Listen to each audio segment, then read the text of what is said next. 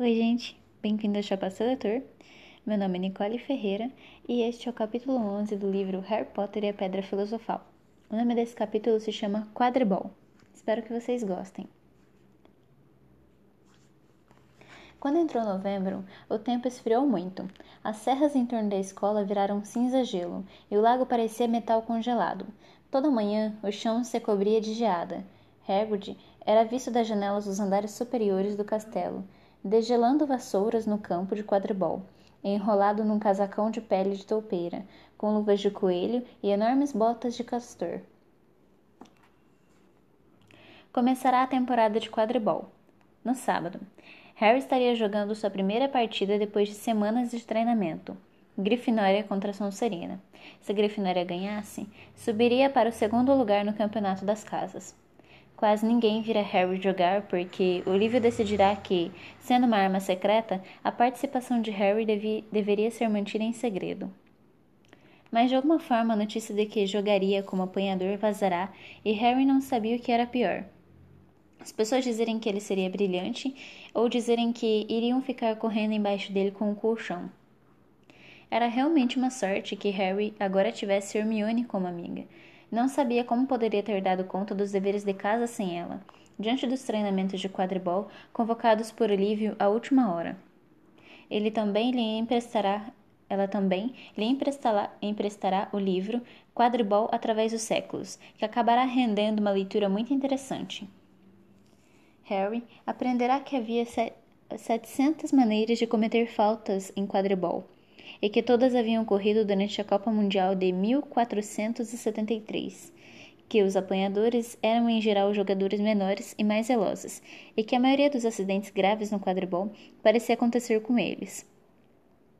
Que, embora as pessoas raramente morressem jogando quadribol, havia juízes que tinham desaparecido e reaparecido meses depois no deserto do Saara.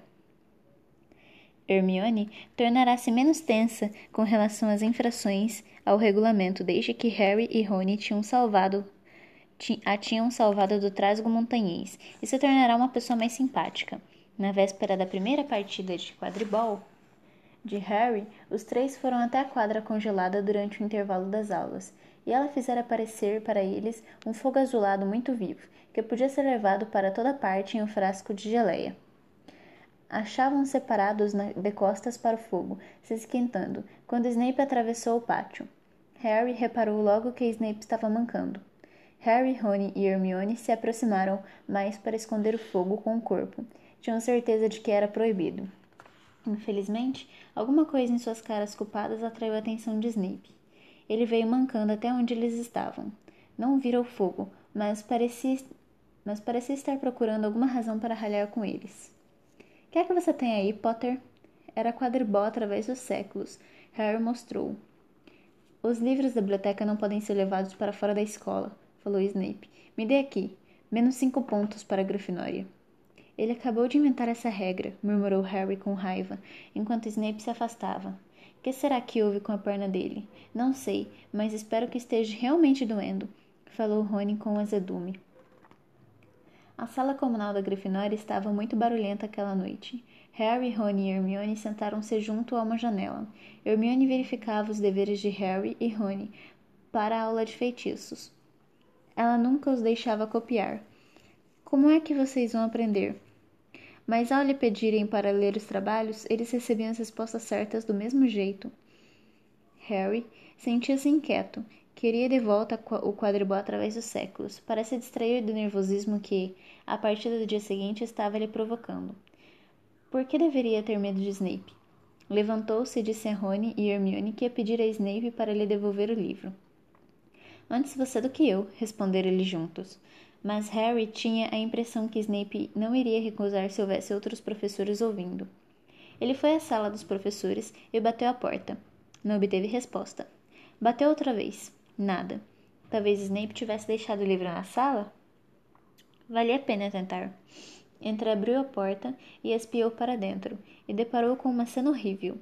Snape e Filch estavam lá dentro sozinhos. Snape segurava as vestes acima do joelho, uma das pernas sangrava, lacerada. Filch entregava ataduras a Snape. Droga! disse Snape. Como é que se pode ficar de olho em três cabeças ao mesmo tempo? Harry tentou fechar a porta sem fazer barulho, mas Potter. O rosto de Snape contorceu-se de fúria, ao mesmo tempo que ele largava as vestes para esconder a perna. Harry engoliu em seco. Eu vim saber se o senhor poderia devolver meu livro. Saia! Saia daqui! Harry saiu antes que Snape pudesse descontar algum ponto da Grifinória e voltou correndo para baixo. Conseguiu?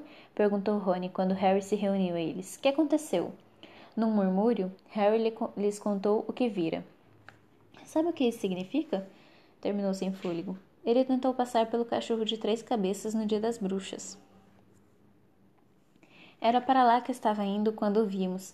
Ele quer alguma coisa que o cachorro está guardando, e aposto minha vassoura como ele deixou aquele trasgo entrar, para distrair a atenção de todos. Os olhos de Hermione estavam arregalados. Não, ele não faria isso. Sei que não é muito simpático, mas não tentaria roubar uma coisa que Dumbledore estivesse guardando as sete chaves. Sinceramente, Hermione, você pensa que todos os professores são santos ou coisa parecida, disse-lhe Rony com rispidez. Concordo com Harry. Acho que Snape faria qualquer coisa. Mas o que é que ele está está procurando? O que é que o cachorro está guardando? Harry foi se deitar com a cabeça zunindo com aquela pergunta. Neville roncava alto e Harry não conseguia dormir. Tentou esvaziar a cabeça. Tentou esvaziar a cabeça. Precisava dormir, tinha de dormir, ia jogar sua primeira partida de quadribol dentro de algumas horas, mas a expressão no rosto de Snape quando Harry vira sua perna era difícil de esquecer. O dia seguinte amanheceu muito claro e frio. O salão, o salão principal estava impregnado com o cheiro delicioso de salsichas e com a conversa animada de todos que aguardavam ansiosos uma partida de quadribol. Vocês têm que comer alguma coisa, não quero nada. Só um pedacinho de torrada, tentou persuadi-lo Hermione. Não estou com fome. Harry se sentia péssimo. Dentro de uma hora estaria entrando na quadra. Harry, você precisa de energia, disse Simas Finnegan. Os apanhadores são sempre os que acabam aleijados pelo time.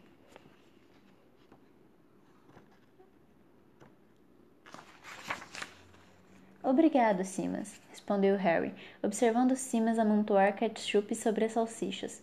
Aí, pelas onze, pelas onze horas, a escola inteira parecia estar nas arquibancadas, que cercavam o campo de quadribol. Muitos estudantes tinham levado binóculos. Os lugares ficavam no alto, mas às vezes ainda assim era difícil ver o que acontecia. Rony e Hermione se reuniram a Neville, Simas e Dino, o fã do time, da segunda divisão na fileira do alto.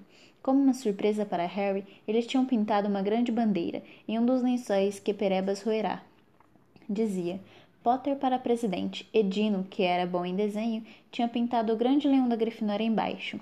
Depois, Hermione apelará para um feitiçozinho para fazer a tinta brilhar multicolorida. Entre mentes, nos vestiários, Harry e o restante do time estavam vestindo as roupas vermelhas de quadribol. Sonserina iria jogar de verde.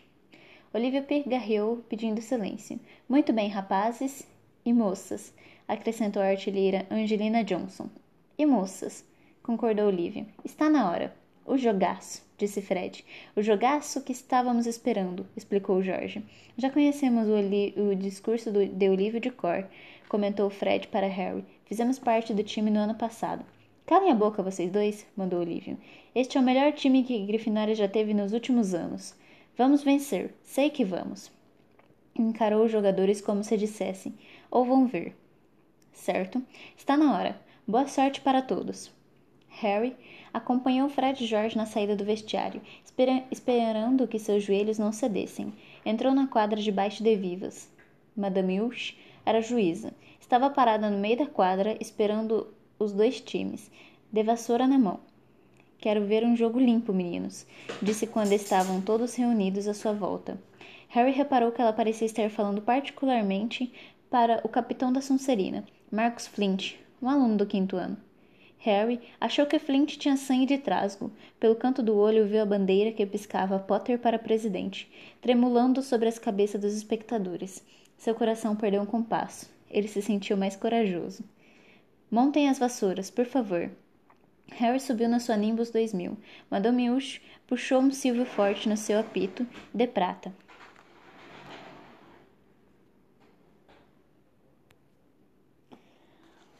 Quinze vassouras se ergueram no ar. Fora dada a partida. E a Goles foi de pronto rebatida por Angelina Johnson, da Grifinória. Que ótima artilheira é essa, essa menina, e bonita também. Jordan, desculpe, professora. O amigo dos gêmeos Weasley, Lino George, estava irradiando a partida, vigiado de perto pela professora Minerva. E ela está realmente jogando com força total. Um passe li lindo para Alicia Spinach, um bom achado de Olivia Wood. No ano passado ficou no time de reserva. De volta Johnson e não. Sonserina tomou agulhas. O capitão da Sonserina rouba agulhas e sai correndo. Marcos está voando como uma, como uma águia lá no alto. E ele vai armar não, foi perdido por uma excelente intervenção do goleiro da Grifinória, Olívio, e Grifinória fica com agulhas. No lance, a artilheira Kit Bell da Grifinória dá um belo mergulho em volta de Marcos. Ele sobe pelo campo e, ai, essa deve ter doído. Ela levou um balaço na nuca. Perdeu agulhas para Sonserina. Agora, Adriano pulsa e corre na direção do gol, mas é bloqueado por um segundo balaço, arremessado por Fred ou George Weasley. É difícil dizer qual dos dois. Em todo caso, uma boa jogada do batedor da Grifinória. E Johnson tem outra vez a posse da agulhas. O caminho está livre à sua frente e lá vai ela, realmente voando. Desvia-se de um balaço veloz. As balizas estão à sua frente. Vamos agora, Angelina. O goleiro Bletcher mergulha. Não chega a tempo. Ponto para a Grifinória. A torcida da Grifinória enche de berros o ar frio e a torcida da Sonserina de lamentos. Cheguem para lá. Vamos. Rubio! Rony e Hermione se apertaram para, para abrir espaço para Hagrid se sentar com eles. Estive assistindo na minha casa, disse Hagrid, indicando um grande binóculo pendurado no pescoço. Mas não é a mesma coisa que assistir no meio da multidão. Nem sinal do pomo ainda, não é? Não, respondeu Rony. Harry ainda não teve muito o que fazer. Pelo menos não se machucou. Já é alguma coisa, disse Hagrid, levantando o binóculo e espiando o pontinho que era Harry lá no céu. Muito acima deles, Harry sobrevoava o jogo, procurando um sinal do pomo. Isso fazia parte da estratégia montada por ele e Olívio. Fique fora do caminho até avistar o pomo, disse Olívio. Não queremos que você seja atacado sem necessidade. Quando Angelina marcou, Harry fez uns loops para atravessar, para extravasar a emoção. Agora voltará a procurar o pomo. Uma vez avistou um lampejo dourado, mas era apenas um reflexo do relógio de um dos gêmeos. E uma outra vez, um balaço resolveu disparar em sua direção, mas parecia uma bala de canhão. Mas Harry se esquivou e Fred veio atrás dela. Tudo bem aí, Harry? Ele tivera tempo de gritar e rebater o balaço com fúria na direção de Marcus Flint. Sonserina de posse da Gullis. Lino George, Jordan continua narrando. O artilheiro pulsa e se desvia de dois balaços, dos dois Weasley, da artilheira Bell, e voa para. Esperem aí, será o pomo? Corre um murmúrio pelas torcidas quando viram Adriano pulsa e deixar Gullis. Ocupado demais em espiar por cima do ombro, o lampejo dourado que passará por sua orelha esquerda. Harry viu-a. Tomado de grande agitação, mergulhou em direção ao rastro dourado. O apanhador da Sonserina, Terêncio Higgs, vira o pomo também. Cabeça a cabeça, eles se precipitaram em direção ao pomo. Todos os artilheiros pareciam ter esquecido o que deviam fazer. Pararam no ar para observar. Harry foi mais rápido do que Terêncio. Estava vendo a bolinha redonda, asas batendo, disparando para o alto, e imprimiu mais velocidade. Oh! Um rugido de raiva saiu da torcida da Grifinória lá embaixo. Marcus Flint tinha bloqueado Harry de propósito, e a vassoura de Harry perdeu o rumo. Harry se segurou, segurou-se para não cair. Falta! gritou a torcida da Grifinória. Madame Ush se dirigiu aborrecida a Marcos e em seguida deu à Grifinória um lance livre, diante das balizas. Mas na confusão, é claro, o pomo de ouro, o pomo de ouro desaparecerá de vista outra vez. Nas arquibancadas, Dino Thomas berrava: Fora com ele, juíza! Cartão vermelho! Isso não é futebol, Dino, lembrou Rony. Você não pode expulsar um jogador de campo no quadribol. E o que é um cartão vermelho? Mas Hagrid ficou do lado de Dino. Deviam mudar as regras. Marcos podia ter derrubado Harry no ar. Lino Jorn estava achando difícil se manter neutro. Então, depois dessa desonestidade óbvia e repugnante, Jordan, ralhou a professora Minerva. Quero dizer, depois dessa falta clara e revoltante, George, Jordan, estou lhe avisando. Muito bem, muito bem. Marcos quase matou o apanhador da Grifinória, o que pode acontecer com qualquer um, tenho certeza. Portanto, uma penalidade a favor da Grifinória. Spinach bate, para fora, sem problema, e continuamos o jogo. Grifinória ainda com a posse da bola. Foi quando Harry se desviou de mais um balaço, que passou perigoso, que passou com um perigoso efeito ao lado de sua cabeça. Que a coisa aconteceu. Sua vassoura deu uma perigosa e repentina guinada. Por uma fração de segundo ele achou que ia cair. Segurou a vassoura com firmeza, com as duas mãos, e os joelhos nunca se sen... e os joelhos. Nunca se sentirá nada parecido antes. Aconteceu outra vez. Era como se a vassoura estivesse tentando derrubá-lo, derrubá-lo, mas a Nimbus 2000 não decidia de repente derrubar seu cavalheiro. Harry tentou voltar em direção às balizas da Grifinória. Tentava avisar Olívio para pedir tempo. Então percebeu que a vassoura se descontrolará. Não conseguia virá-la, não conseguia dirigi-la. Ela zigue-zagueava pelo ar de vez em quando, fazia movimentos bruscos que quase o desequilibravam. Lino, Lino ainda comentava. Sonserina ainda com posse. Marcos com agulhas. Passa por Spinach Pirbel. Atingido no rosto com força por um balaço. Espero que tenha quebrado o nariz. É brincadeira, professora. Sonserina marca. Ah, não. A torcida da Sonserina vibrava. Ninguém parecia ter notado que a vassoura de Harry estava se comportando de maneira estranha. Carregava-o lentamente cada vez mais alto, afastando-se do jogo, dando guinadas e corcoveando pelo caminho. Não sei o que Harry acha que está fazendo, resmungou Hagrid, e espiou pelo binóculo. Se eu não entendesse da coisa, eu diria que perdeu o controle da vassoura. Mas não pode ser. De repente, as pessoas em todas as arquibancadas estavam apontando para Harry no alto. Sua vassoura começará a jogar para, o, para um lado e para o outro, e ele mal conseguia se segurar. Então a multidão gritou. A vassoura dera uma guinada violenta e Harry desmontará. Estava pendurado, aguentando-se apenas com uma das mãos. Será que aconteceu alguma coisa com a vassoura quando Marcos o bloqueou? cochichou Simas. Não pode ser, respondeu Hagrid, a voz trêmula. Nada poderia interferir, como uma vassoura, a não ser uma magia negra muito poderosa. Nenhum garoto poderia fazer isso como Nimbus 2000. Ao ouvir isso, Hermione agarrou o binóculo de Hagrid, mas em vez de olhar para Harry no alto, começou a espiar agitadíssima para a multidão que é que você está fazendo? gemeu Rony, o rosto branco. Eu sabia! exclamou Hermione. Snape, olhe! Rony agarrou o binóculo. Snape estava no centro das arquibancadas, do lado oposto. Tinha os olhos fixos em Harry e movia os lábios sem parar. Ele está fazendo alguma coisa. Ele está azarando a vassoura, disse Hermione. Que vamos fazer? Deixem comigo. Antes que, Hermio... Antes que Rony pudesse dizer mais alguma coisa, Hermione desapareceu. Rony tomou Rony tornou a apontar o binóculo para Harry. A vassoura vibrava com tanta força que era quase impossível Harry se aguentar por muito mais tempo. A multidão se levantará e acompanhava com os olhos. Aterrorizada, os gêmeos Weasley voaram para tentar transferir Harry a salvo para uma de, de suas vassouras, mas não adiantou. Toda vez que se aproximavam dele, a vassoura subia mais alto. Mantiveram-se em um nível mais baixo, fazendo círculos sob Harry, obviamente na esperança de apará-lo se se caísse. Marcus Flint apoderou da Goles e marcou cinco vezes, sem ninguém reparar. Anda logo, Hermione, murmurou Rony desesperado.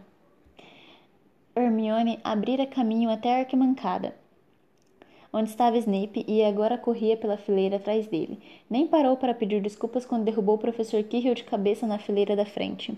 Ao chegar perto de Snape, ela se agachou, Puxou a varinha e disse algumas palavras bem escolhidas. Chamas vivas e azuladas saíram de sua varinha para a barra das vestes de Snape. Levou talvez uns 30 segundos para Snape perceber que estava em chamas. Um grito súbito confirmou que Hermione conseguirá ser conseguirá o seu intento. Recolhendo o fogo no frasquinho que trazia no seu bolso, ela retrocedeu depressa pela mesma fileira. Snape nunca saberia o que acontecera. Foi o suficiente. No alto, Harry conseguiu de repente voltar a montar a vassoura. Neville, pode olhar, disse Rony. Neville passará os últimos cinco minutos soluçando no casaco de Hagrid. Harry estava voando rápido de volta ao chão quando a multidão ouviu levar a mão à boca como se fosse vomitar. Ele pousou no campo de, no campo de gatas e tossiu. Uma coisa dourada caiu em sua mão. Apanhei o pomo! gritou, mostrando-o no alto e o jogo terminou na mais completa confusão. Ele não agarrou o pomo. Ele quase o engoliu. Continuava a esbravejar Flint vinte minutos depois, mas não fez diferença. Harry não infringirá nenhuma regra. Elino Jordan continuava a gritar. Alegremente o resultado. Grifinória ganha por 170 pontos a 60. Harry, porém, não ouvia nada disso. Hagrid lhe preparava no casebre uma xícara de chá forte, em companhia de Rony e Hermione. Foi Snape, explicou Rony. Hermione e eu vimos. Estava, ele estava azarando sua vassoura, murmurando. Não despregava os olhos de você. Bobagens, disse Hagrid, que não ouvirá uma única palavra do que se passará ao seu lado nas arquibancadas. Por que Snape faria uma coisa dessas? Harry, Rony e Hermione se entreolharam, imaginando o que ele contar. Harry decidiu contar a verdade. Descobriu uma coisa, falou a Hagrid. Ele tentou passar pelo cachorro de três cabeças no dia das bruxas. Levou uma mordida. Achamos que estava tentando roubar o que o cachorro está guardando. Hagrid deixou cair o bolo de chá. Como é que vocês sabem da existência de fofo? Fofo?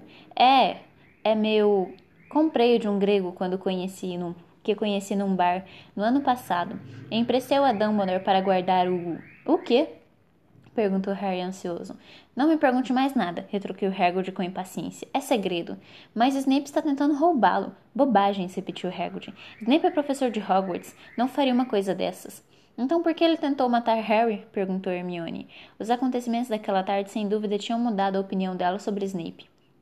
Eu conheço uma zaração quando vejo uma, Rubio. Já li tudo sobre o assunto. A pessoa precisa manter o contato visual. Snape nem ao menos pescava. Eu vi. Estou dizendo que vocês estão enganados, falou Hagrid com veemência. Não sei por que a vassoura de Harry estava agindo daquela forma, mas Snape não iria tentar matar um aluno. Agora, escutem bem, os três. Vocês estão se metendo em coisas que não são da sua conta. Isto é perigoso. Esqueçam aquele cachorro, esqueçam o que ele está guardando. Isto é uma coisa do professor Dumbledore com Nicolau Flamel. Aham! exclamou Harry. Então tem alguém chamado Nicolau Flamel metido na jogada, é? Hagrid pareceu furioso consigo mesmo. Bom, gente, esse foi o capítulo 11. Eu espero que vocês tenham gostado. É... O próximo capítulo é o capítulo 12, que se chama Espelho de Hoje 7. Eu acho que é isso. Enfim, até o próximo capítulo.